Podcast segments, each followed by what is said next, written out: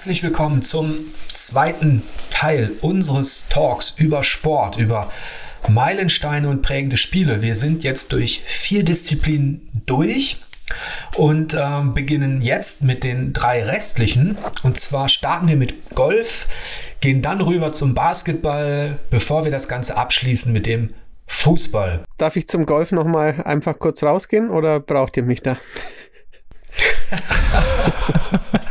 Hast du kein Golf gespielt gerne, Matthias? Äh, Lass mich überlegen. Nein, ich glaube, ich habe also so Neo Geo okay. Golf mal 20 Minuten, aber ja. ich habe noch nie ein Golfspiel länger gespielt. Kürzlich ja. Water Golf, aber das war ein dümmliches ja. Geschicklichkeitsphysikspiel. ja, wir, also wir haben damals in der Redaktion äh, recht viel Golf gespielt. Äh, das, ich glaube, es war auch PGA. Da kann Ben vielleicht gleich nochmal drauf eingehen, der für uns recherchiert hat, was denn da die prägenden Spiele und die Meilensteine waren.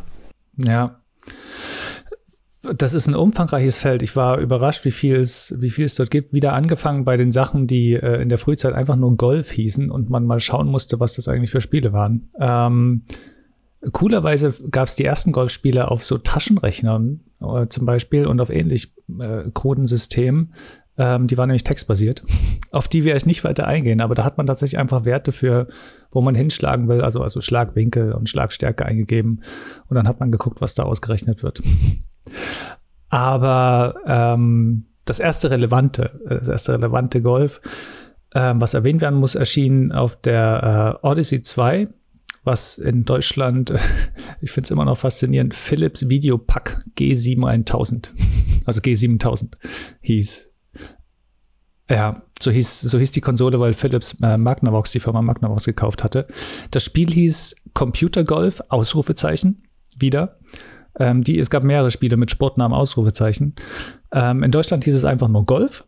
Da war man pragmatischer, aber man muss nicht so hinstellen, dass wenn man diesen Schläger dann mit gehaltener Taste aufgezogen hat, dann ist er wie so ein Uhrwerk nach hinten gegangen und dann ist er losgeschnipst und in dem Moment, wo er auf den Ball traf, ist der Ball halt 90 Grad vom Winkel geschlagen worden. Das war Golf, ganz am Anfang. Ähm, Genau, das hatte sich dann so ein bisschen geändert, als ähm, 19, wahrscheinlich 1982, das war gar nicht so einfach rauszufinden, weil eine Firma namens TE Soft, beziehungsweise es ist eine japanische Firma, deshalb weiß ich nicht genau, wie die ausgesprochen werden, T und E Soft vielleicht äh, auf Deutsch, die hat ein Spiel gemacht, das heißt 3D Golf Simulation, so in die Übersetzung jedenfalls. Ähm, und das Interessante ist, dass man da schon auch den Golfplatz von oben gesehen hat, aber gleichzeitig da schon diese klassische Darstellung hat, dass man quasi aus der Perspektive des Golfers auf den, äh, über den Fairway ähm, in Richtung Green ähm, geschaut hat. Dort hat man dann ähm, einfach mit rechts und links Pfeilen hat man festgelegt, ähm, den ersten den Schläger ausgewählt, dann die Richtung eingestellt und, ähm, und dann auch die Schlagstärke ausgewählt. Aber das Timing hat bei dem noch äh, überhaupt keine Rolle gespielt. Also man konnte in aller Ruhe das wie bei diesen textbasierten Golfspielen einstellen, dann ist der Ball ähm, ähm, losgeschlagen. Es gab, ähm, dieses, dieses Spiel wurde auf ähm, verschiedenen Computern, Computersystemen veröffentlicht, die hauptsächlich alles japanische waren. Und es gab ein ähnliches Spiel, das hieß Golf Game, das auch auf einem japanischen ähm, ähm, Computer veröffentlicht wurde. Was ich deshalb bemerkenswert finde, weil ich vermute, dass Golf war in Japan recht groß und ich vermute, dass sich ein Mensch namens ähm, Satoru Iwata davon hat inspirieren lassen und 1984 ein Spiel namens Golf rausgebracht hat. Und der hat das im Alleingang entwickelt tatsächlich für die Spielhalle und für das, für das NES. Ähm, kam 89 auch für den Game Boy raus. Und das ist das erste, das eine Dreiklick-Steuerung ähm, einführt, die ja bis heute ähm, ähm relevant, Relevanz hat. Ähm, mit einem Klick startet man äh, das Aufziehen des Balkens, dann wird die Schlagstärke aufgeladen. Mit dem nächsten Klick ähm, legt man fest, ähm, an welcher Stelle, ähm, äh, wie viel, mit wie viel Prozent man abschlägt. Und mit dem dritten Klick, ähm, der muss dann möglichst genau passen, wenn man den Ball gerade schlagen will. Oder wenn man dem äh, Draw oder Fade verpassen will, also ein Spin nach links oder rechts, dann muss man ein bisschen früher oder später vom eigentlichen Zentrum abschlagen. Das hat ähm, Satoru Iwata eingeführt äh, mit, äh, mit seinem Golfspiel ähm, auf, dem, auf dem NES. Ähm, fand ich interessant, weil ich nicht wusste, dass Nintendo äh, im Golfbereich ein, ein Vorreiter war. Und ich hatte auch nicht gewusst, dass in Japan Golfspiele offenbar ähm, ähm, recht ja, das ist auf jeden Fall eine super, äh, eine super recherchiert, eine super Anekdote, die mir so auch nicht bewusst war. Die Dreiklick-Methode hat sich natürlich eingebrannt bei allen, die irgendwie digital Golf spielen. Ähm, ich ja. weiß nicht, ob es später, da kommst du nachher wahrscheinlich drauf, ob es schon in Leaderboard der Fall war. Das war so mein erstes Golfspiel. Ich kannte hm. das von Satoru Iwata nicht und ähm, es ist, ist eine sehr interessante Anekdote und, und schon wieder haben wir Nintendo hier als einen Pionier. Ne? Also, ja, ja, finde ich auch ähm, ja. bemerkenswert tatsächlich. Aber dann ging es weiter mit Leaderboard Golf. Das kenne ich auch noch. Was hast du denn da so zu erzählen? Richtig. Äh, Leaderboard ist eigentlich, ähm, es wirkt so in der Golfhistorie so unscheinbar, weil es einfach nur ein weiteres Golfspiel ist. Aber sie haben einfach, ähm, sie haben damals die Messlatte sehr hoch oder einfach sehr viel höher gelegt, was ähm, eine realistische Golfsimulation angeht. Sie haben, ähm, man hatte ich weiß nicht, ob da als zum ersten Mal, aber es war eins der ersten Spiele, wo man nicht mehr gleichzeitig neben dieser 3D-Ansicht äh, oft über den Fairway auch den, den Golfplatz gesehen hatte, sondern man hatte wirklich nur von der Spielfigur, hinter der Spielfigur über den Fairway geschaut. Genau, es war eins der ersten Spiele, wo man auch ähm, nicht mehr einfach nur die Entfernung vom Tee zum Green gesehen hatte, sondern die von der aktuellen Position zum Green. Ähm, was ein wichtiger Anhaltspunkt ist, dafür ist, welchen Schläger man eigentlich als nächstes verwenden muss. Also es hat auch ein paar ähm, Vereinfachung reingebracht und es hatte eine damals sehr fortschrittliche Ballphysik. Ja, und ähm, das haben wir am Amiga gespielt. Auf dem C64 habe ich es gar nicht in Erinnerung, aber auf dem Amiga haben wir es gespielt. Und damals zeigte sich ja auch schon so, dass das im Vergleich zu den anderen Sportarten, die eher Adrenalin, adrenalinhaltig waren, dass das eher eine meditative Wirkung hatte, wie wir auch gerade ja. bemerken ähm, an Kollege Schmid, der schon eingeschlafen ist. aber ich habe hab schon die, die Liste jetzt so ein bisschen durchgegangen. Ich habe tatsächlich ein Golfspiel noch hinzuzufügen, aber ich warte, wenn es zeitlich passt. Okay. Also zurück also zu Ben. Nicht, nicht, dass ich Ben da ja. reinreden will, aber ich habe tatsächlich in meinem äh, Gedanken noch eines gefunden, das ich gespielt habe. okay. Eins, das ich unbedingt, dass ich, dass ich mit erwähnen will, das auch bemerkenswert ist, ähm, vielleicht kein Meilenstein wie die bisherigen, ähm, aber doch ein prägendes Spiel, finde ich. Ähm, und da sind wir auch wieder bei, bei Nintendo, ist auf dem, ähm, auf dem Famicom, also erst nur auf der japanischen Version des NES, ähm, und zwar dem, dem, dem, dem Hardwarezusatz, dem Disk System dafür, kam ein Spiel raus, das heißt Mario Open Golf. 1987 äh, ist das erschienen, 91 dann nochmal in einer überarbeiteten, leicht veränderten Version ähm, für das weltweite NES. Ich habe äh, hab die Spiele über den Emulator viel selbst gespielt, auch um mich ein bisschen einzuarbeiten. Und bei dem bin ich auch das erste Mal hängen geblieben, weil das verbindet einen hohen Anspruch, auch eine, äh, also spielerisch, spielerisch Möglichkeiten und anspruchsvolle Möglichkeiten mit einer sehr leichten Zugänglichkeit. Man kann vor dem Schlag einstellen, ob man Back- oder Topspin ähm, äh, ausführen will kann während des Schlags noch festlegen, ob man einen hohen oder einen flachen Ball ähm, spielen will.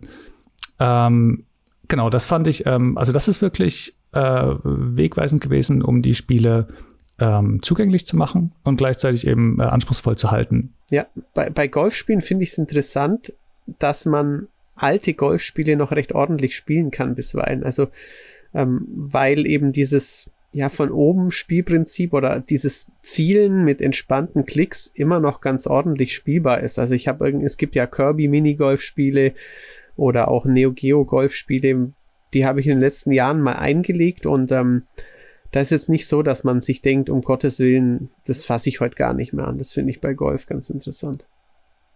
Ja, das stimmt. Ich, ich glaube, es hat auch viel mit dieser Drei-Klick-Steuerung zu tun, die halt so ein System ist, das einfach immer funktioniert und wo man ja nicht fühlt, dass sich eine Figur komisch bewegt, weil man bewegt die ja nicht manuell. Ich glaube, das liegt auch ein bisschen daran. Okay, aber wir gehen, wir gehen weiter, ähm, springen kurz über das Jahr 1986, wo mit Mean 18 ein gar nicht so tolles Spiel rauskam, wo man aber zum ersten Mal die Plätze editieren konnte. Das spielt im Golf immer eine relativ große Rolle, deshalb, aber das ist weder prägend noch, ähm, noch ein Meilenstein gewesen. Der nächste große Meilenstein ist dann wieder eine eine, eine, eine waschechte Simulation, nämlich Links A Challenge of Golf, äh, hatte damals den Untertitel noch, ähm, ist von denselben Programmierern, die Leaderboard gemacht haben. Sprich, es kommt auch mit dem gleichen Anspruch heraus, eine möglichst ähm, tiefe Simulation zu sein, ähm, ganz bodenständig zu, äh, sich zu halten, also eine super Physik, hatte vor allem audiovisuell einen großen Schritt nach vorne gemacht. Zum einen wurden die Schläge, die man ausgeführt hatte, ähm, kommentiert und zum anderen wurde die Grafik ähm, Also die hat sich ganz langsam, das war bei den Spielen ohnehin relativ typisch, die hat sich oft ganz langsam nur aufgebaut vor allem, der, das, der Blick über diesen Fairway.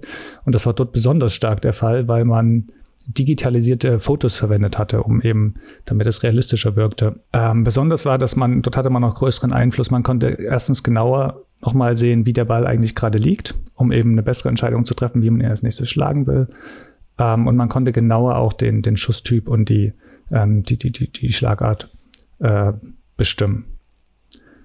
Außerdem hat es als kleine Randbemerkung, finde ich durchaus bemerkenswert, ähm, man geht ja davon aus, also es fühlt sich an, als wäre das eine Erfindung der Neuzeit, aber das Spiel ist 1990 erschienen und es gab dafür etliche Erweiterungsdisketten, die so für ungefähr 50 Mark verkauft wurden, also zu einem ordentlichen Preis, wo dann jeweils einfach ein neuer Kurs drauf war.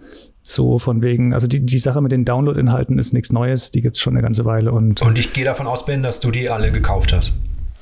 Ja, natürlich. Ach du Schande. Jetzt wissen unsere Zuhörer jedenfalls, woher dein Expertenwissen kommt. ich muss tatsächlich sagen, dass ich Golf damals, ähm, damals gar nicht äh, gespielt hatte. Ich bin tatsächlich erst bei Four Players äh, an die Golfspiele rangekommen.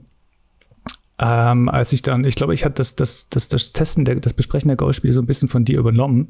Und das hat mich dann dazu, das hat mich dann Jetzt in den letzten 15 ich Jahren. schuld, aber immerhin ja. nähern wir uns dann einer Serie, die ich ein bisschen besser kenne, weil wir die auch gezockt haben. Und zwar das PGA stimmt. Tour Golf.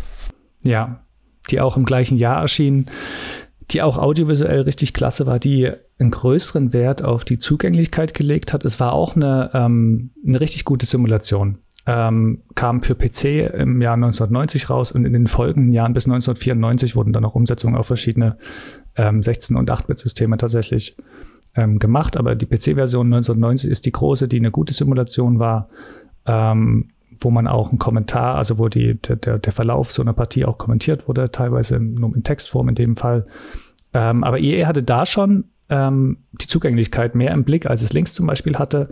Ähm, Deshalb sehe ich das nicht als diesen großen Meilenstein, weil links noch realistischer war, ähm, sondern aber als, als, als prägend an, weil es ja letztlich auch eine, bis heute die Golfspiele geprägt hat.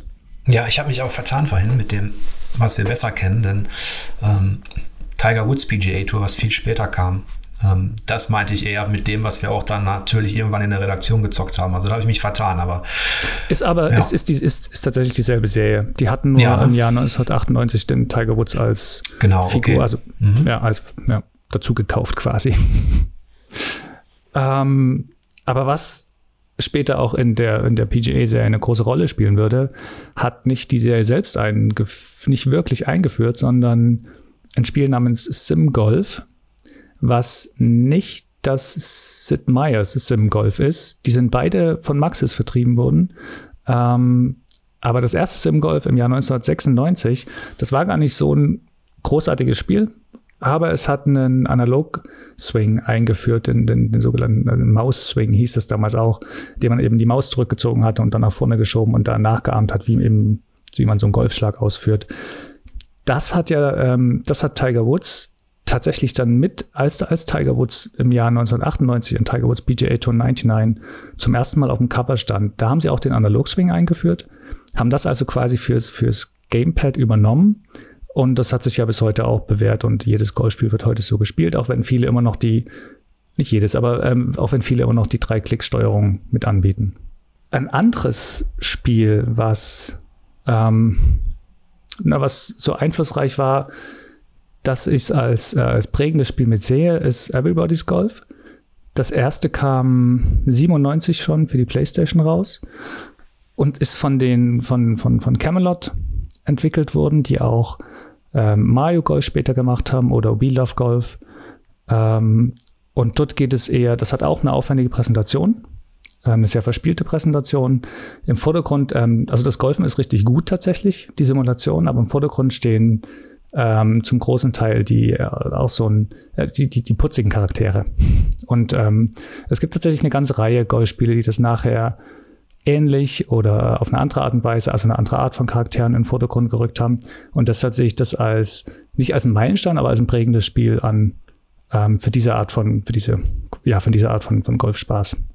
Du hast vorhin bei Tennis über äh, Wii Sports gesprochen. Ich hasste Wii Sports ja. Tennis, weil ich ähm, schon vom ersten Moment an enttäuscht war, dass die Figuren selber liefen. Das habe ich dem, dem Tennis nie verziehen. Dafür habe ich ganz viel Wii Sports ja. Golf gespielt. Das fand ich ziemlich gut. Ja?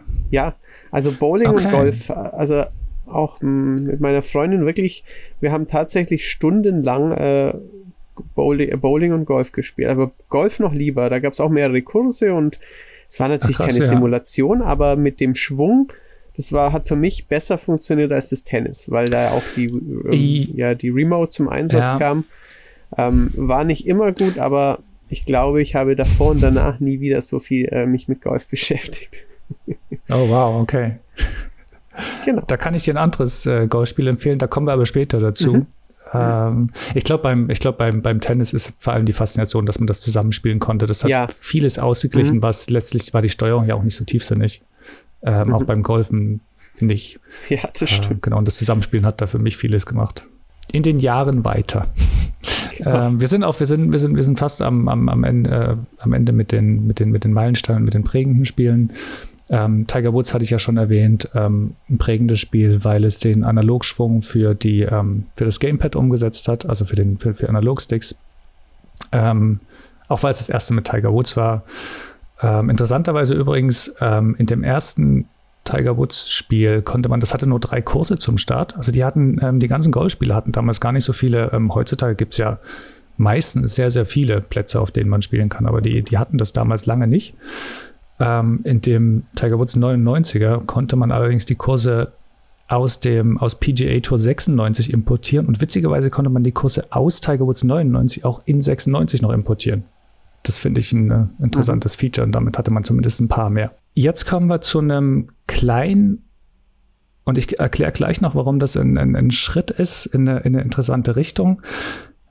Pro Stroke Golf uh, World Tour 2007. Das erschien natürlich 2006. War an und für sich ähm, kein besonders gutes Spiel, weil es im Drumherum nicht vieles, ähm, vieles nicht gemacht hat, was es hätte machen sollen, war nicht sehr umfangreich, hm, war eine sehr trockene Karriere, wenn man überhaupt davon reden kann. Aber man musste Nachdem man die Schlagrichtung ausgewählt hat, konnte man äh, den Spin festlegen, indem man die Fußstellung verändert hatte. Man hat das auch aus der Ego-Perspektive gesehen, hat dann auch aus der Ego-Perspektive geschlagen, musste also seine Füße entsprechend hinstellen, ob man da nur Back- oder Topspin verpassen wollte und musste während, des, wegen der, während der Aushol- und Schlagbewegung auch die Balance des, ähm, also seines alter Ego tatsächlich ähm, beachten.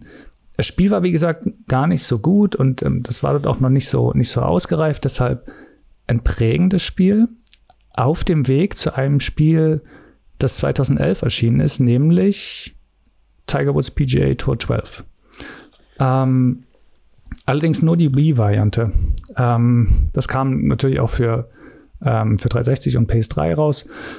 Aber nur auf Wii hat man mit der, mit der Wii Remote hat man so, die hatten das schon in den Jahren zuvor angeboten, dass man mit Remote eben schlagen konnte.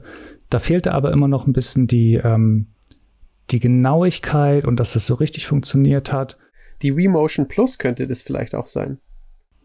Ich glaube, es war, ich glaube, es war ein Motion Plus Titel, ja. ja das äh, ist gut möglich. Irgendwie. Ja, also gibt es Sinn, stimmt. Ähm, genau, und also dort hat sich wirklich so, hat sich verdammt gut angefühlt, wie man den Ball, wie, wie genau man ihn treffen konnte. Man konnte komplett daneben hauen. Also es war ähm, auf der höchsten Schwierigkeit, man konnte es natürlich vereinfacht einstellen, aber auf der höchsten Stufe war es ähm, ein richtig gutes, realistisches, äh, also realitätsnahes Golfen, das vom Umfang her übrigens auch sehr viel weiter war als die ähm, 360 und PS3-Version. Es hatte coole Minispiele drin mit dem, mit dem Frisbee-Werfen und es hatte, was das Schlagen angeht, vor allem die 12er-Version dann auch äh, erstmals, allerdings auch letztmals, weil danach hat EA ähm, die Wii komplett vernachlässigt, also kein Wii-Spiel mehr rausgebracht, hat das Balance Board mit einbezogen. Sprich, die Balance musste auch beim Schlagen stimmen. Also man musste wirklich darauf achten, dass man dort alles richtig macht. Sie haben damit wirklich die ähm, bis dato realitätsnaheste Golfsimulation rausgebracht, auch wenn sie natürlich ähm, später technisch auf, auf, auf jetzt auch PS4 und, und Xbox One noch, noch weitere Schritte gemacht haben. Aber das war ähm, ein Meilenstein im Golfen. Ähm, genau, wenn man das einfach nur in einem Spiel simulieren will, wie es ist, auf dem Platz zu stehen, muss man Tiger Woods PGA Tour 12 vorkramen. Okay, jetzt weiß Matthias ja, wo er einsteigen kann, falls er nicht doch nochmal die Faszination dieses Sports für sich entdecken will. Ähm, aber es heißt ja nicht, dass Matthias sich nicht für andere Sportarten interessiert. Das war jetzt eine nee. doofe Überleitung, aber wir kommen jetzt doch zum Basketball mhm. und ich übergebe an Matthias. Genau. Da interessiere ich mich äh, auf und abseits der Konsole dafür. Ähm, ich habe erst kürzlich wieder viel NBA geguckt und ähm, bin aber natürlich für, für das, äh, für den, ja, für unseren Meilenstein-Talk weit zurückgegangen in die Basketballgeschichte.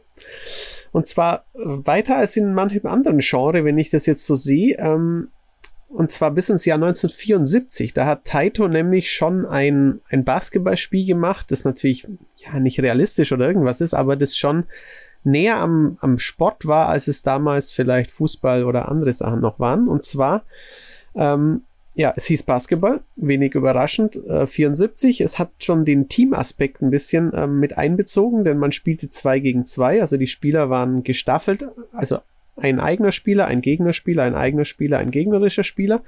Und der Ball ist quasi ja ein bisschen wie bei Pong ohne, ohne Auslinie durchs ganze, durch, über das ganze Spielfeld ge, gerutscht. Und ähm, wenn man mit dem Spieler eben hochsprang, dann konnte man ihn ähm, halt in Richtung äh, Korb befördern. Es war dann eigentlich kein wirkliches Basketballwerfen, sondern eher ein, ein, wie ein Pritschen beim Volleyball. Aber es hieß Basketball und nicht Volleyball, deswegen ist es wohl ein Basketballspiel. Und ähm, ja, das ist das erste interessante und wirklich halbwegs äh, ja, Basketball simulierende Spiel und deswegen ist es unser erster Meilenstein. Ähm, vier Jahre später ein Spiel namens, ihr ahnt es vielleicht schon, Basketball, ähm, kam raus, auch für, für, für Atari, VCS, glaube ich.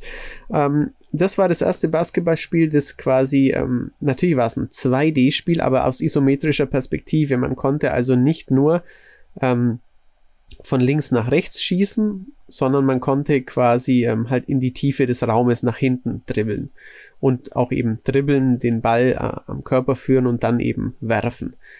Würde ich jetzt nicht ganz so ganz so, so hoch ansetzen, quasi wie das erste Spiel, aber ähm, schon als, als prägenden Titel. Ähm, 79, also im Jahr drauf, ähm, Spiel von Atari aus der Spielhalle, Basketball. Ähm, hatte ähm, auch schon so diese typische Basketball-Perspektive, die man heute kennt. Wie, und, wie hieß das Spiel, Matthias? Basketball, ne? Ja, ja es hieß Basketball, ja. Basketball, ja. Genau. Ähm, man hat mit einem Trackball gesteuert und man hat einen Knopf gedrückt und dann wieder losgelassen, um, äh, um den Wurf abzugeben. Das war auch schon, ja, ob es prägend ist, das ist bei solchen Titeln, die man natürlich ähm, 79, da war ich minus zwei Jahre alt, habe das nicht selbst gespielt, ähm, aus heutiger Sicht schwer zu beurteilen, aber ist auf jeden Fall ein innovatives Feature gewesen. Ähm, 1980 gab es zum ersten Mal ein Spiel, das NBA Basketball hieß, das also sich offiziell nach der ähm, nordamerikanischen Profiliga benennen durfte, auch wenn keine Clubs oder irgendwas drin waren. Ähm, und drei Jahre später hatten wir ähm, One-on-One Dr. J versus Larry Bird. Das ist ähm, ganz klar. Ganz klar ein äh, Basketball-Meilenstein. Ähm, ja. Zwei Stars der damaligen Zeit, Julius Irving und Larry Bird, waren da, wurden da verpflichtet. Und wenn Jörg schon, schon von außen reinruft, hast du das gespielt? ja, das ist das Erste, woran ich mich jetzt tatsächlich erinnere. Okay, da war ich zehn Jahre alt. Ich glaube, ja. man hat damals ja auch nicht zum Release gespielt, sondern irgendwie mal so zeitversetzt, zwei, drei ja. Jahre in Europa. Ähm, also das habe ich auf jeden Fall gespielt und ähm, das habe ich auch noch so vor Augen, äh, wie dieses erste Eishockeyspiel mit den Krebsen. Ja. Es hat schon Instant Replays gehabt. Ähm, man munkelt, dass das, das erste, die erste Wiederholung der Videospielgeschichte war. Also zufällig, wenn man einen schönen Korbleger oder Wurf gemacht hatte, konnte es ähm, einen Instant Replay geben, was für 1983 schon ziemlich krass ist, wenn man drüber nachdenkt. Es gab eine Shot Clock, es gab, also es war ein 1 gegen 1 Streetball-Spiel eigentlich, und es gab aber, dass man, man konnte einstellen im Menü, wer nach einem Korb den, den Ball hat, also quasi ähm, wie es beim Streetball üblich ist, ähm, dass man entscheidet, ob der eine nochmal darf oder ob der Gegner ihn bekommt. Man musste auch, wenn man zum Beispiel einen Rebound geholt hat, musste man aus, ähm, aus der Zone raus. Auch sowas wurde da schon, ähm, ja, kam schon zur Geltung, was ich ziemlich spannend finde.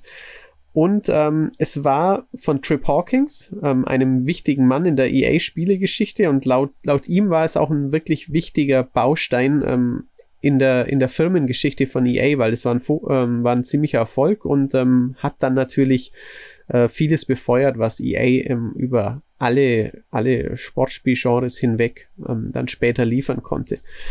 Und er hat auch in einem, in einem Interview hat er, hat er mal erzählt, wie es, ähm, wie es zu dem Fotoshooting auf dem Cover kam, weil die hatten natürlich keine NBA-Lizenz und ähm, Larry Bird und äh, Julius Irving waren aber halt ähm, für, ich glaube, 30 oder 50.000 Dollar wurden, haben die bekommen.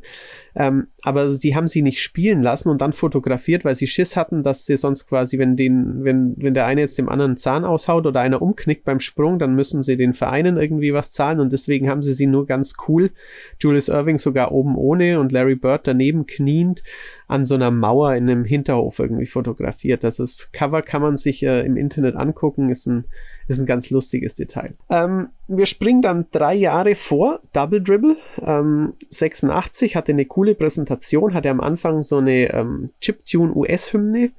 War zwar nicht das erste Spiel, das 5 gegen 5 simulierte, aber eines der ersten und ähm, hatte auch eine Shot Clock und solche Sachen. War auch ein, ein gutes, ähm, interessantes Basketballspiel der damaligen Zeit. Genau. Ähm, auch damals gab es schon ähm, Arch Rivals hieß es, ähm, so ein bisschen Arcade-Basketball, war ein bisschen NBA Jam-Vorläufer, aber sonst hat es nichts Nennenswertes gemacht. Dann ähm, fühle ich mich jetzt an Bens äh, Ausführung erinnert von, äh, ich glaube, Eishockey, ähm, dass ähm, auch 92, 93 so ein Mode 7 Spiel gab für Super Nintendo, NCAA Basketball. Ähm, also auch da wurde schon versucht, so der die 3D-Sache mal, mal ins Rollen zu bringen, auch wenn es noch kein wirkliches 3D war. Aber der große Meilenstein war natürlich 93 NBA Jam. Ist auch eines der Spiele, die ich, ähm, ja, man war ja damals nicht so informiert und hatte halt mal Glück, mal Pech, dass man ein Spiel mitbekommen hatte, aber das bei mir im Freundeskreis äh, auch rauf und runter gespielt wurde mit den digitalisierten Sprites, die so toll aussahen, mit, äh, mit dem Zerbrechen der Glasscheibe, ähm, wenn man es dann irgendwann schafft, so und so viele Dunks gemacht zu haben, mit Boom Shakalaka, mit He's on Fire und ähm, Turboknöpfen und wilden Sprüngen und Salty und Monsterblocks. Ein, ein ganz, ganz, ganz wunderbares Spiel. Ganz fantastisch. Das hat mir meine Bundeswehrzeit gerettet. ähm, da, das ist so eine, das war so ein Jahr, da konnte ich nicht so viel zocken, aber ähm, NBA Jam, das war immer, wenn, entweder wenn man äh, nach Hause kam äh, am Wochenende äh, mit den Kollegen oder dann haben wir es auch mal mitgenommen. Also NBA Jam war richtig fantastisch, zumal wir in der Zeit auch selber gespielt haben oder zumindest mhm. uns eingebildet haben, dass wir Street Basketball spielen. ähm, das hat richtig, richtig Laune gemacht, ja. Ja. Und ähm, also es sie haben auch Midway typisch äh, damals ein ähm, paar, paar, paar Gags eingebaut. Man konnte zum Beispiel auch mit Bill Clinton spielen, das wissen vielleicht viele Leute. Aber ich bin auch auf zwei, ähm, ja, wie ich finde, coole Anekdoten gestoßen, ähm, denn in dem Spiel waren nicht drin zwei Stars der damaligen Zweit Zeit, Gary Payton und Michael Jordan. Michael Jordan war nicht drin, weil er nicht wollte, weil er quasi nicht Teil der NBA-Lizenz war, er war er selbst. Und äh, Peyton war irgendwie, ähm, ist erst kurz darauf, wo das Spiel gerade schon raus war, irgendwie erst durchgestartet. Ähm, aber es wurde dann eine, eine, Version programmiert, wo die beiden drin waren, wo sie ein, ein super Team formten, beide mit sehr, sehr guten Werten, die, ähm, wo es dann nur ein paar Automaten gab, die dann an, an die Athleten selbst ähm, ausgeliefert wurden und äh, Shaquille O'Neal soll auch zwei Automaten besessen haben.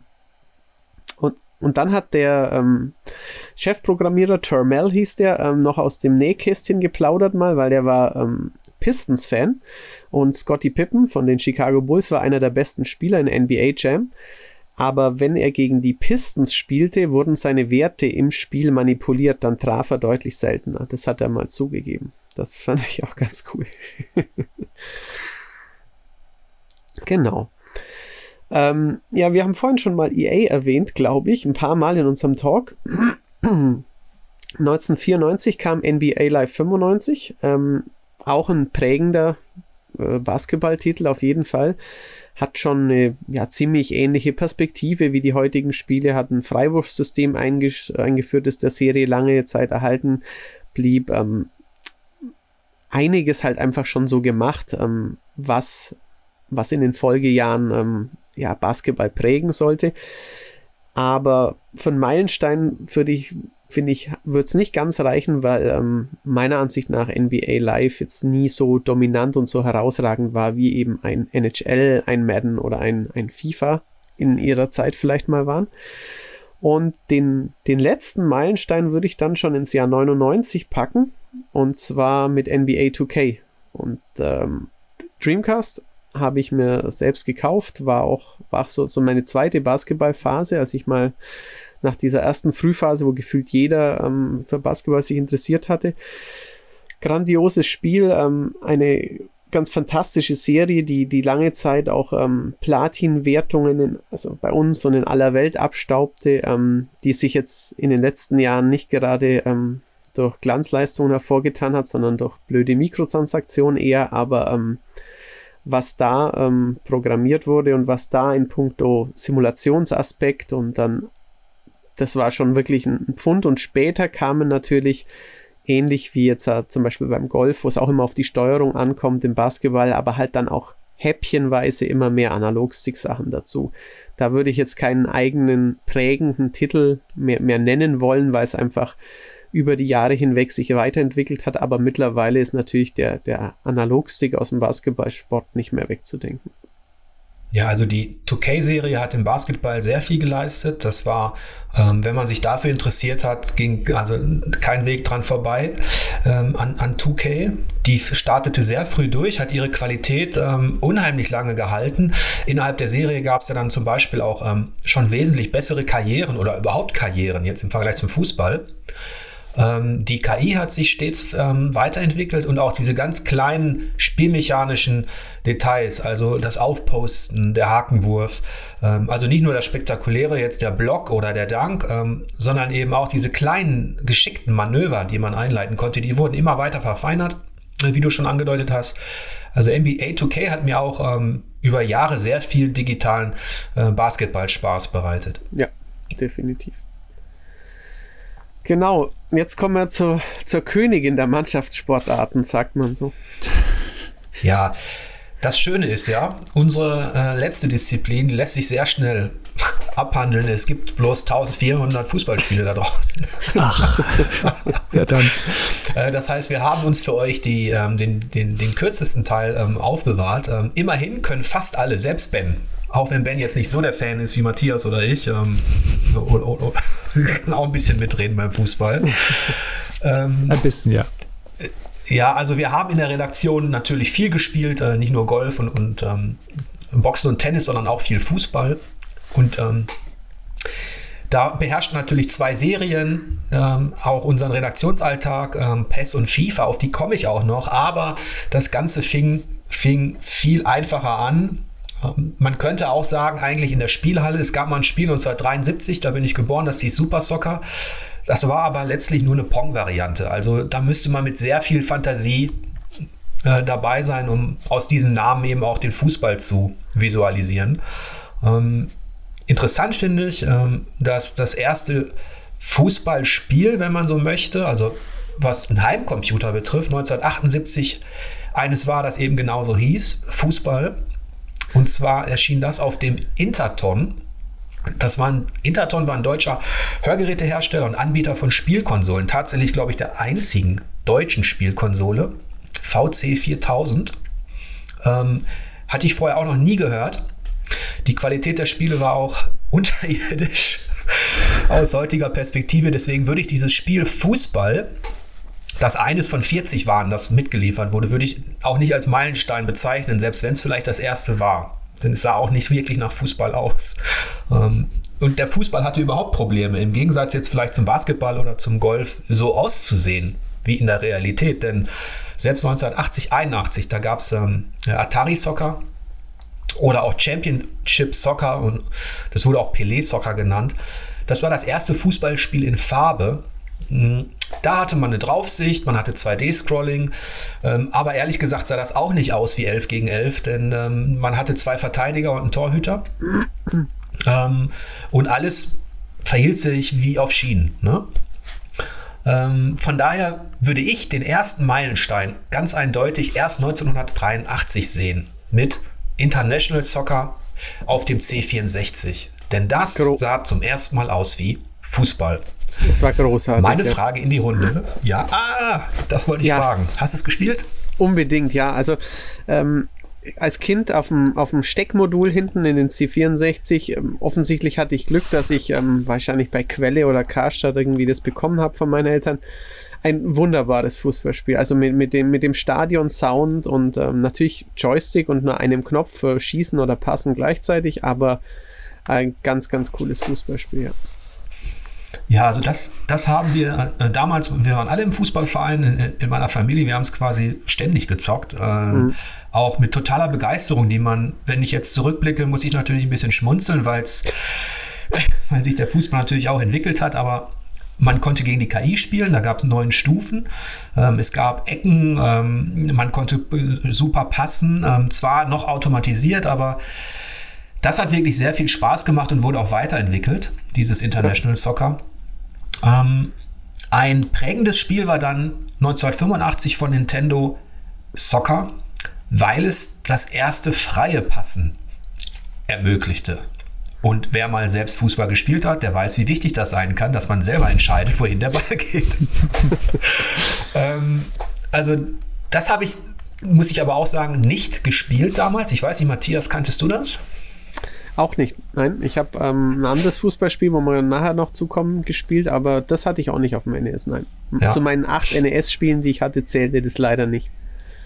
Ja, genau. Also das, das ist auch ein blinder Fleck bei mir. Trotzdem gab es da eben schon ähm, Elfmeter, Ecken. Ähm, es gab auch eine, eine, eine Draufsicht. Ähm, 1988 ähm, kam dann Microprose Soccer heraus, ähm, das auch noch einen anderen Namen hatte. Ich glaube, Keith Van Erens für C64 Amiga, das kennen bestimmt mehr Leute, weil es verbreiteter ja. war. Es hatte auch eine Draufsicht, war immer noch im Arcade-Style.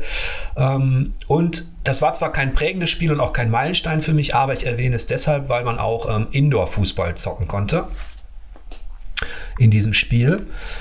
Und dann kommt eigentlich schon der nächste Meilenstein. 1989 Kickoff für C64 und Amiga. Ähm, das war deshalb ein Meilenstein, ähm, weil zum ersten Mal Ball und Körper getrennt worden sind.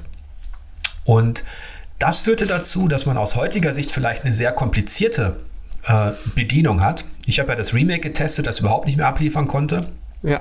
Ähm, aber damals war das schon cool, dass man das Gefühl hatte, diese beiden Körper bewegen sich unterschiedlich und man kann über die Art und Weise, wie man anrennt und wie man, ähm, wie man sich mit dem Körper verhält, kann man halt die Flugkurve des Balles beeinflussen.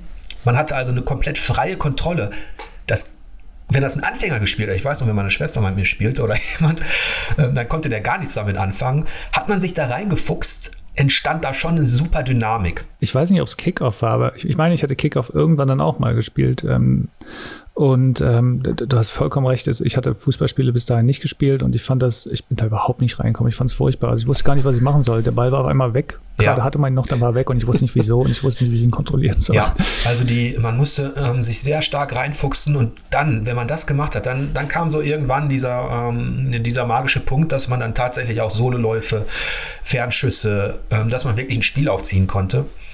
Ähm, zugänglicher war der große Konkurrent von Kickoff und zwar Sensible Soccer. Mhm. das Verhältnis der beiden Kickoff und Sensible Soccer war damals Anfang der 90er ungefähr so wie heute FIFA und PES. Ähm, Sensible Soccer war zugänglicher als Kickoff, ähm, hatte aber eigentlich eine ähnliche, eine ähnliche Konzeption. Ähm, man hat äh, die Grafik von weit entfernt gesehen, also von, von oben drauf geschaut aufs Spielfeld. Und die, die Spieler selbst, die wirkten wie, wie Zwerge. Also man, man konnte die jetzt gar nicht erkennen. Ne? Das, ist, ähm, ja. das ist quasi auch eine, eine taktische Sicht gewesen, die man in Echtzeit spielen konnte. Ähm, in dieser Zeit, als die beiden die größten Konkurrenten waren, wobei ich sagen würde, wie gesagt, Kickoff ist für mich der Meilenstein und Sensible Soccer ein guter Nachfolger, der prägend war, ähm, gab es eben 1991 auch was, ähm, das hieß Nintendo World Cup. Und da kann uns vielleicht Matthias sagen, warum das ein Meilenstein war. Ja, ähm, also es ist, es war von Technos, es waren wirklich, also es war einfach mal ein richtig gutes Fußballspiel, muss man sagen. Es hatte ein, ein interessantes System, dass man ähm, einen Spieler gesteuert hat, aber seiner Mannschaft ähm, anweisen konnte, wann sie zu einem passen sollte. Und man konnte auch in den Optionen einstellen, ob sie ähm, selbst den Abschluss suchen, ob sie eher faulen oder nur den Gegner markieren, wobei markieren überhaupt nichts bringt, weil faulen war erlaubt in diesem Spiel. Also es war immer gut zu sagen, Leute, haut die, haut die Gegner weg. Ähm, und es war ähm, ja die Initialzündung für den, für den Spaßfußball, für, für ein späteres Mario Strikers oder Sega Soccer Slam oder so. Ähm, es gab keinen Schiri, man konnte zwar ins Ausschießen, aber ansonsten, man konnte nach Herzenslust die Leute bodychecken und ähm, wegrammen. Die blieben dann sogar oft minutenlang, bis man das nächste Tor geschossen hat, auf dem Rasen liegen. Es war dann ein bisschen so wie auf einem Schlachtfeld. Und ähm, es, es war ein, ein ganz, ganz cooles Fußballspiel mit super Schüssen. Ähm, jede Mannschaft hatte individuelle Superschüsse. Ähm, der argentinische Superschuss war zum Beispiel, der, ja, der flog so wild durch den, also der Ball flog zuerst vom Tor weg und dann wieder zum gegnerischen Tor hin und der, der war sicher drin. Ähm, man konnte also ich habe ja kürzlich ähm, auf For Players einen Pur-Artikel dazu verfasst. Ähm, ich erinnere mich an Siege mit 20, 30 Toren, aber es gab wohl auch Leute, die 99 zu 0 oder so gewonnen haben hatte viele Macken, die man ausnutzen konnte, aber war sowohl allein als auch gegen den Kumpel ein ganz, ganz, ganz geiles Spiel. Genau, und, und ein Nachfahre im brutalen Geiste war zum Beispiel Red Card Soccer, das ich noch hier für For Players, glaube ich, getestet habe, wenn es nicht gerade Matthias getestet hat, ähm, wo man eben auch mit Karate-Kicks und Co. dafür sorgen mhm. konnte, dass man da Ruhe auf dem Platz herrscht. ähm, aber das sind im Grunde äh, kommen wir dann jetzt schon in die Phase, wo die berühmtesten Reihen die aktuell dominierenden beiden Reihen ähm, auftauchen. Ähm, 1993 der erste Auftritt von FIFA International Soccer. Und schon damals ähm, war FIFA eigentlich das, was es heute ist. Es lebte von seiner ähm, fernsehreifen Präsentation und äh, hatte damals noch die recht ungewöhnliche isometrische Ansicht mit dem 2D-Scrolling. Wie gesagt, ähm, Kickoff, Sensible Soccer, das war alles Draufsicht. Jetzt gab es eine isometrische Ansicht. Ähm, und man versuchte sich eben auch mit den, äh, mit den ersten offiziellen Lizenzen und auch der, der Kommentierung abzuheben von den Platzhirschen, die damals ja noch Kickoff und Sensible Soccer hießen. Ähm, es dauerte allerdings ein bisschen, bis FIFA dann wirklich in diese Erfolgsspur äh, von heute kam. Denn parallel, fast parallel dazu, ähm, ja, debütierte auch das, was wir heute als Pro Evolution Soccer kennen, und zwar International Superstar Soccer auf dem SNES e von Konami. Das war im Grunde der Begründer der ISS-Reihe. Ähm, gerade auf GameCube und PlayStation 2 erinnern sich sicherlich noch einige daran. Das ist letztlich der arcadigere Vorgänger der späteren PES oder Winning Eleven-Reihe. Den würde ich, ähm, die ich, den würde ich jetzt nicht als Meilenstein bezeichnen, aber schon als prägend. Ähm, ganz einfach, weil ISS heute immer noch äh, ein sehr geläufiger Name ist. Es hatte auch einen TV-Style in der Präsentation. Ähm, man, konnte, man konnte unheimlich coole Tore schießen, aber es war noch nicht ganz auf diesem Niveau von, äh, von PES und Co. Ähm, dann gibt es vielleicht es gibt so ein bisschen, äh, ja, man, man, streitet sich darüber, was eigentlich das erste richtige 3D-Fußballspiel war. Ähm, und dann landet man entweder in der Spielhalle bei Virtua Striker von Sega 1994 ähm, oder bei Actua Soccer oder auch VR Soccer 96 auf der PlayStation. Das sind so die beiden Spiele, die diesen Wechsel von isometrisch oder Draufsicht hin zu Realismus und zu 3D markieren. Ich würde Aufgrund der Tatsache, dass wir uns hier eher auf Konsolen und Heimcomputer beziehen, würde ich aber Actua Soccer äh, von 1995 als den Meilenstein bezeichnen, weil er eben tatsächlich ja, diese Technologie befördert hat. Mhm. Aber geholfen hat es dieser Serie nicht, obwohl es da mehrere Teile gab, ähm, ja, sollten zwei schön. andere. Und jetzt sind wir dann endlich ähm, bei FIFA und bei ähm, International Superstar Soccer oder PES. Ähm, die beiden, die sollten am meisten davon profitieren. Ähm, und Matthias erinnert sich wahrscheinlich innerhalb der FIFA-Serie wie viele andere am meisten an FIFA Road to World Cup 98. Genau. Und dann Blur Song Number 2 im Spielmenü, das ich hunderte Stunden gehört habe. Also ich hatte damals auf dem PC FIFA 97 noch bei einem Freund gespielt. 98 mit Andy Möller auf dem Cover. Dann selbst gekauft, 99 auch, ich glaube mit Olaf Thon und von Schalke, wenn ich mich recht entsinne. Ähm, aber FIFA 98 war ähm, ein ganz, ganz starkes Fußballspiel, das natürlich ähm, auch Macken hatte, wo man immer Tore schießen konnte, aber das einfach ein, ein sehr rundes Gesamtpaket damals bot aus Präsentation, eben aus, aus dem modernen Gefühl mit Musik im Menü ähm, und aus äh, Lizenzen und allem. Und ähm, ja, sogar Ben hat er vorhin gesagt, sogar Ben ist damit in Berührung gekommen. Ja, ja, und ich kann, ich kann nicht mal sagen, wieso, aber das muss einfach damals, das Spiel muss damals tierisch die Runde gemacht haben. Ich vermute mal, so eine Mischung aus WM und EA-Einsatz äh, guten Marketings ähm, haben dafür gesorgt, dass das einfach jeder hatte und spielen wollte. Und ich habe das auch eine ganze Weile ähm, gespielt. War eines der wenigen FIFAs, die ich damals oder ja, jemals gespielt habe. Ja, deswegen ist es auf jeden Fall ein prägendes Spiel innerhalb der Reihe, definitiv. Ähm, spielmechanisch wird es ähnlich wie bei den anderen Sportarten, ist es ist es schwierig, die einzelnen Dinge heraus, äh, herauszuarbeiten, äh, die da passiert sind. Aber ähm, viel interessanter ist, dass im selben Jahr, also 1998, auch der große Konkurrent aus Japan, Konami, auf der PlayStation International Superstar Soccer Pro 98 veröffentlicht hat. Das ist deshalb interessant, weil da schon beteiligt war ähm, Shingo Takatsuka, ähm, also Seabass. genau. Genau. Ähm, Damals hatte sein Team übrigens ähm, noch, waren glaube ich knapp 30 Mitarbeiter. Ähm, das erwähne ich deshalb, weil in den folgenden Jahren, die jetzt kommen, sich dieses, ähm, sich der digitale Fußball, ja, der ist explodiert äh, quasi und viel dazu beigetragen hat, vor allem die PlayStation. Ähm, das darf man nicht vergessen. Im Gegensatz zu FIFA 98 war schon dieses ISS Pro 98 simulativer und ähm, auch feiner innerhalb der Spielmechanik. Ähm, nur kannte es damals fast noch keiner. Ja. Ähm, und bevor die beiden den Wettbewerb dominieren sollten, gab es auch noch so, so kleine, ja nicht Störgeräusche, aber kleine Wettbewerber wie zum Beispiel This is Football, mhm. ähm, das wir auch eine Zeit lang gespielt haben, aber niemand kam so richtig ran an diese beiden Spiele, denn das eine hatte die Lizenzen und die coole Präsentation und das andere hatte die Spielmechanik und die coole, ja, das coole Spielerlebnis auf dem Platz. Ja, und, und man um, muss ähm. auch damals sagen, was spannend war, auf Dreamcast gab es kein richtig gutes Fußballspiel, abseits vielleicht von Virtual Striker 2, aber es war, es gab UEFA Striker, es gab irgendwas, aber ähm, diese beiden Spiele, ähm, die FIFA-Serie und die ISS-Serie oder später PES, die gab es nicht auf Dreamcast und es war ein ganz großes Manko der Konsole. Ja, das stimmt.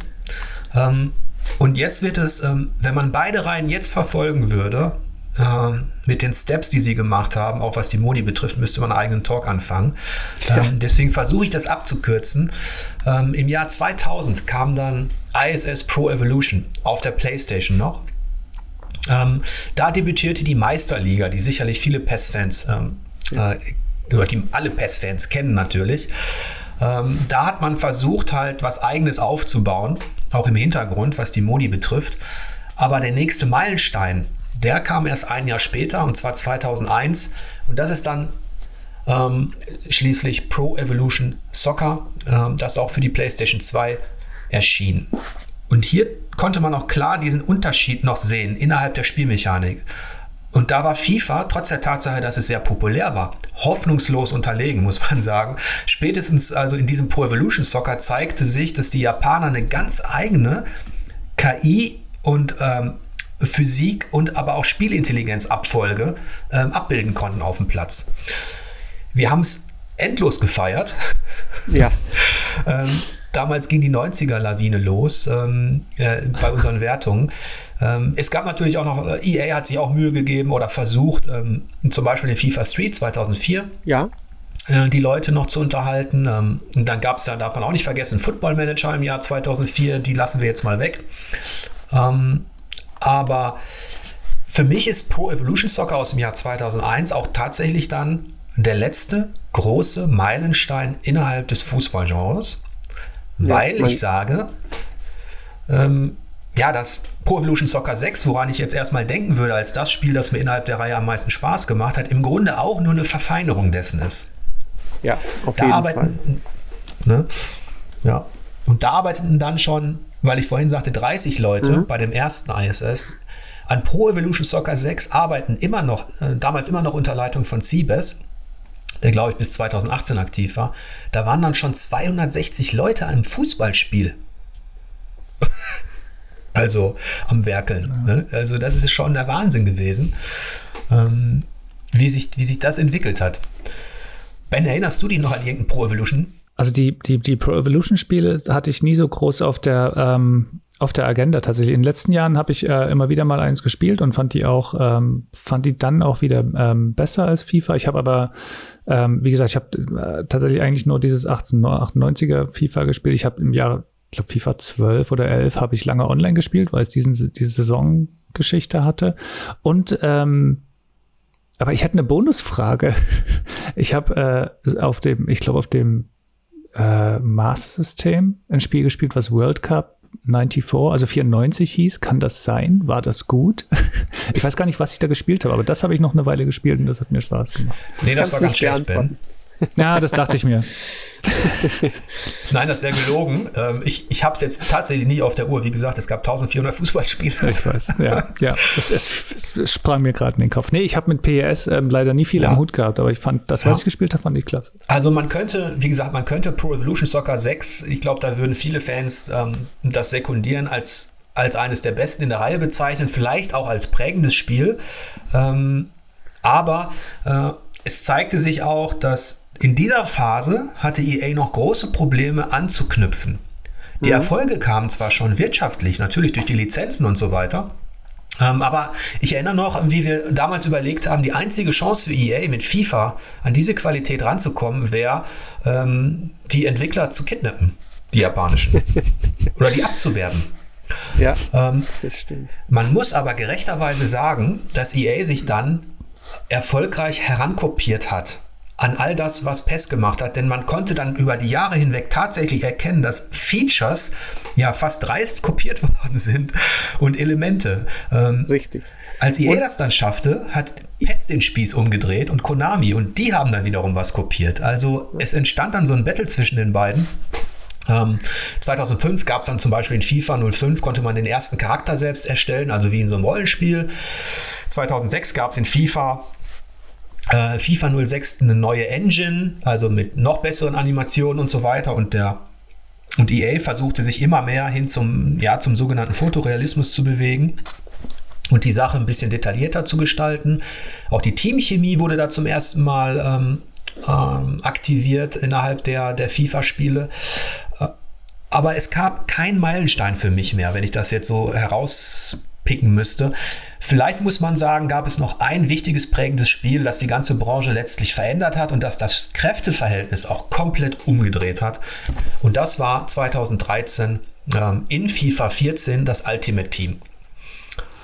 Ähm, die, dass das so eine Erfolgsgeschichte werden würde, hätte sich EA wahrscheinlich damals auch nicht gedacht. Es war natürlich schon ein bisschen abzusehen, ähm, dass Mikrotransaktionen ähm, sehr erfolgreich sein können. Mhm.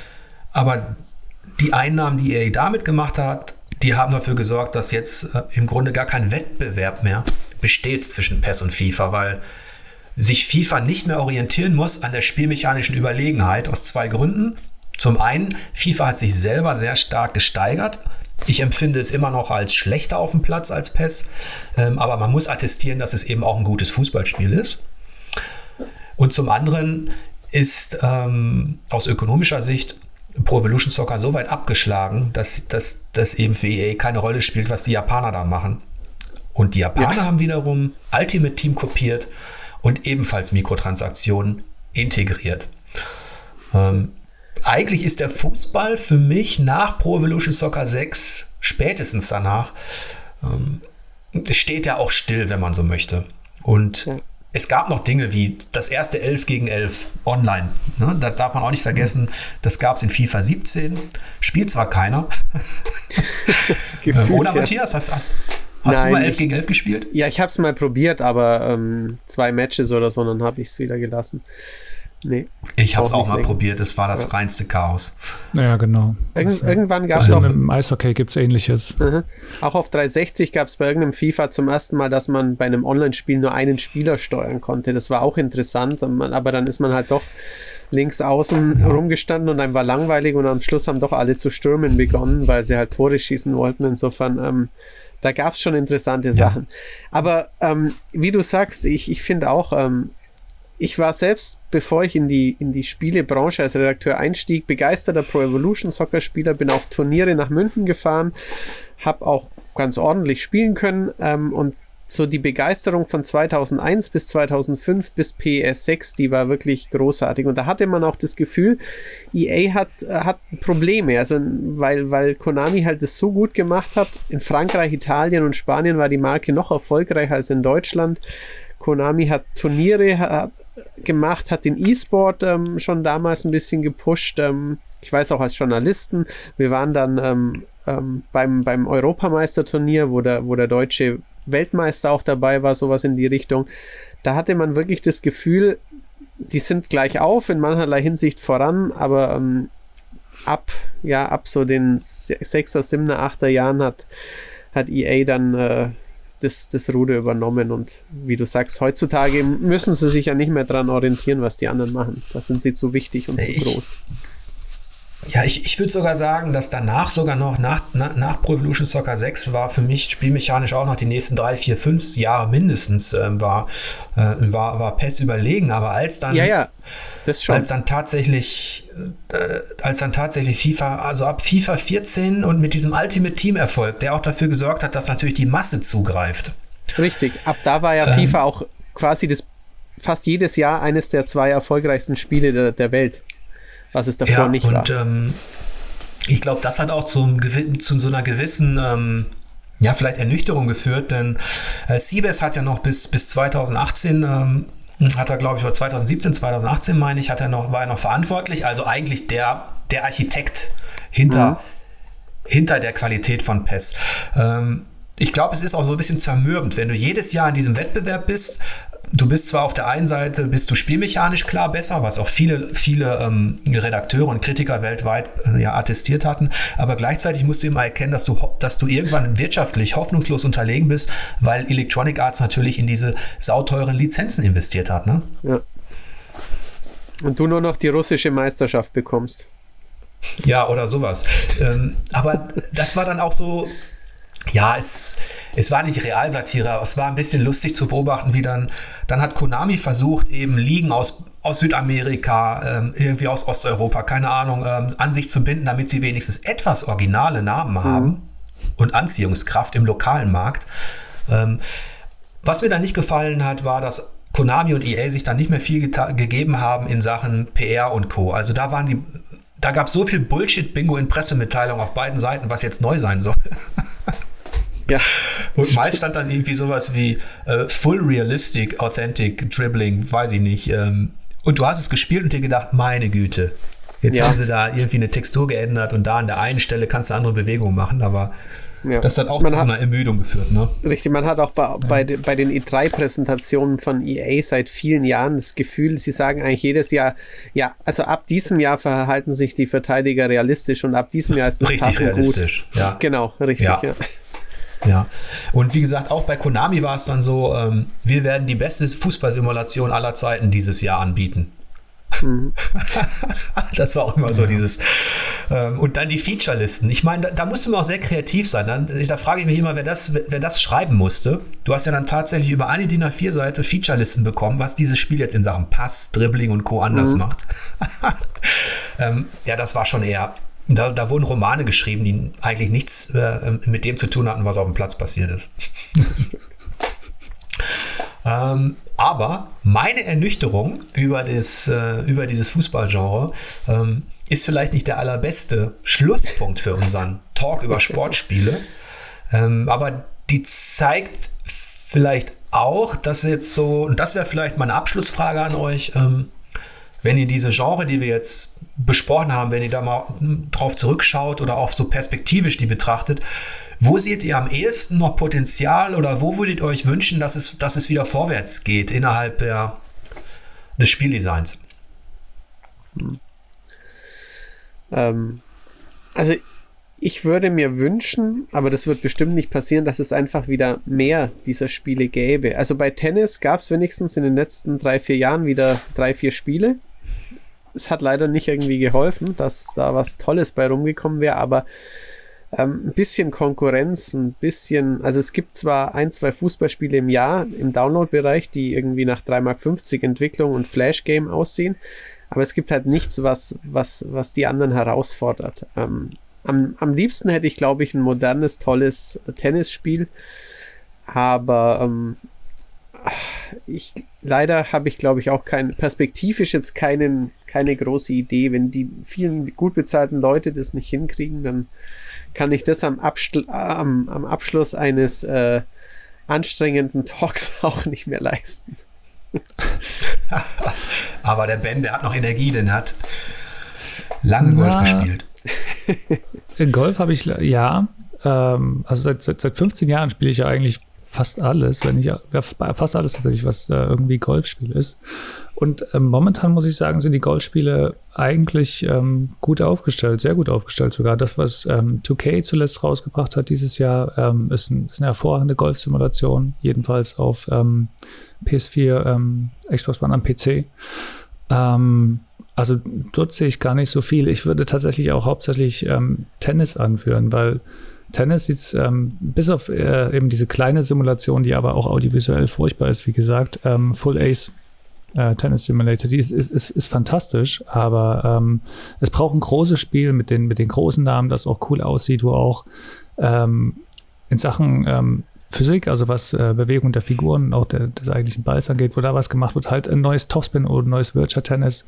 Und ich würde mir wünschen, dass, ähm, was ich schade fand zum Beispiel zuletzt, ist, dass Virtual Tennis 3 war ganz großartiges Arcade-Tennis. Und danach haben die so ein bisschen das runtergedreht und versucht so ein bisschen ähm, bodenständiger, ruhiger, realistischer zu werden. Und haben sich, also die haben aber da ein bisschen die Spur verloren. Ich fand danach die, die Virtual Tennis nicht mehr einfach nicht mehr, nicht mehr gut. Die hatten keinen kein Charakter. Die waren so zwischen Anspruch, also zwischen realistischen Anspruch und, und Arcade. Ich will eine richtige, eine richtig coole Simulation und ein richtig cooles Arcade-Spiel äh, im, im, im Geiste von Virtual Tennis. Das würde ich mir tatsächlich wünschen. Ja, also da, dem kann ich beipflichten. Also ein Virtual Tennis, das nochmal zurückkehrt, vielleicht mit so einem anderen Arcade. Touch oder mit so einem frischen Arcade-Touch wäre sicherlich eine coole Geschichte.